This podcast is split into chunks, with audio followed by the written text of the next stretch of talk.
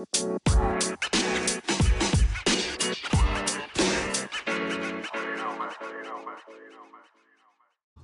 El desarrollo de la tecnología ha favorecido y facilitado la vida cotidiana de cualquier persona, más en las tecnologías de la información y comunicación, debido a que son las que respaldan la globalización, sobre todo la interacción e integración entre las personas, las empresas y los gobiernos de diferentes naciones. La globalización se basa en el comercio y en invertir en el ámbito internacional, por eso es de suma importancia los avances tecnológicos.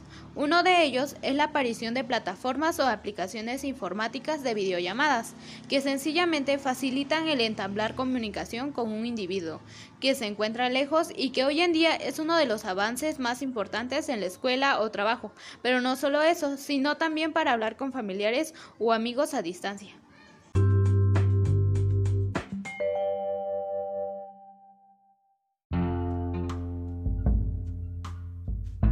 Algunos consideran que la globalización es un proceso beneficioso, una clave para el desarrollo económico futuro en el mundo, a la vez que inevitable y irreversible.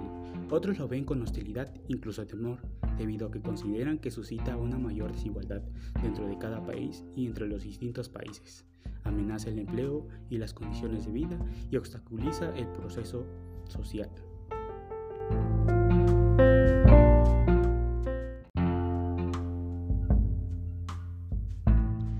Por lo antes expuesto, se pueden distinguir de manera muy general dos dimensiones de la idea popular de globalización cultural.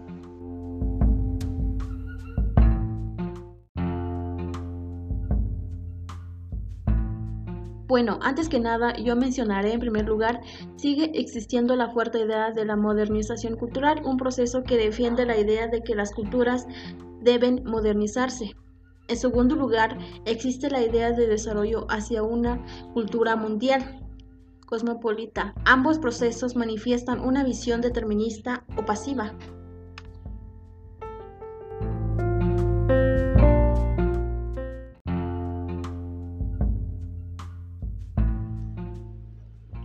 Por esta razón, las opiniones más recientes sobre la globalización cultural se refieren a dos procesos complementarios uno, que visualiza los procesos de cambio cultural en los niveles globales, y otro, que considera el nivel local. Este último proceso es a menudo designado bajo el nombre de localización cultural.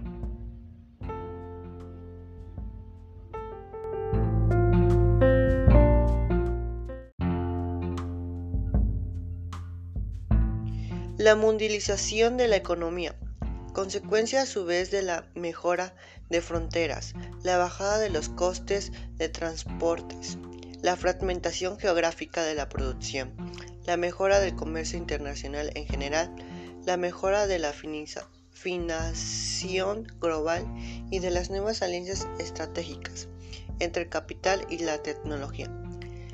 Es en la última década cuando se produce una auténtica explosión de las nuevas tecnologías y de las telecomunicaciones, la informática, la bioneteología, la nanotecnología o la inteligencia artificial, todos ellos conectados con el porvenir.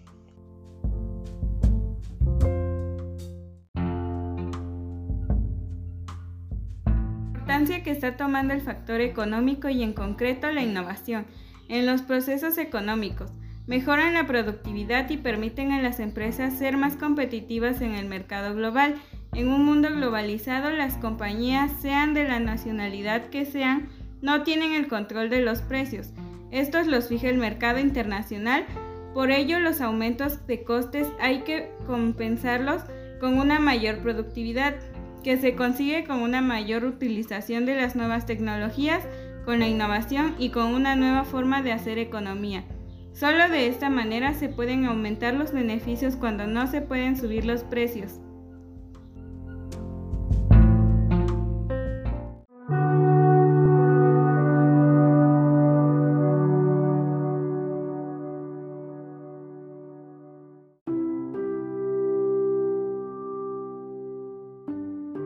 ¿Cuál es, pues, la especificidad de Internet si es la sociedad?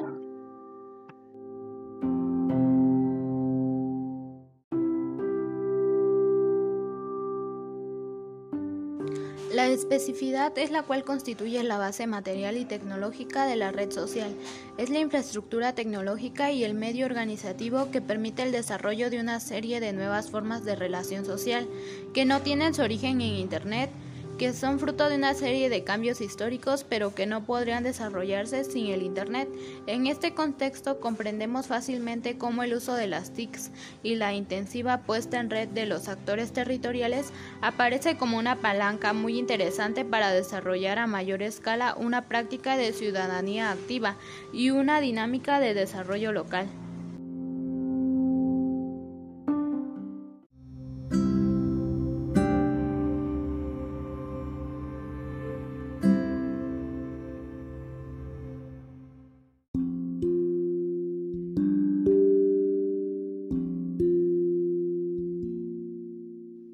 Para finalizar, tengo que comentarles que, debido a esta revolución que envuelve a las tecnologías de la información y de la comunicación, son una de las principales referencias actuales de la globalización.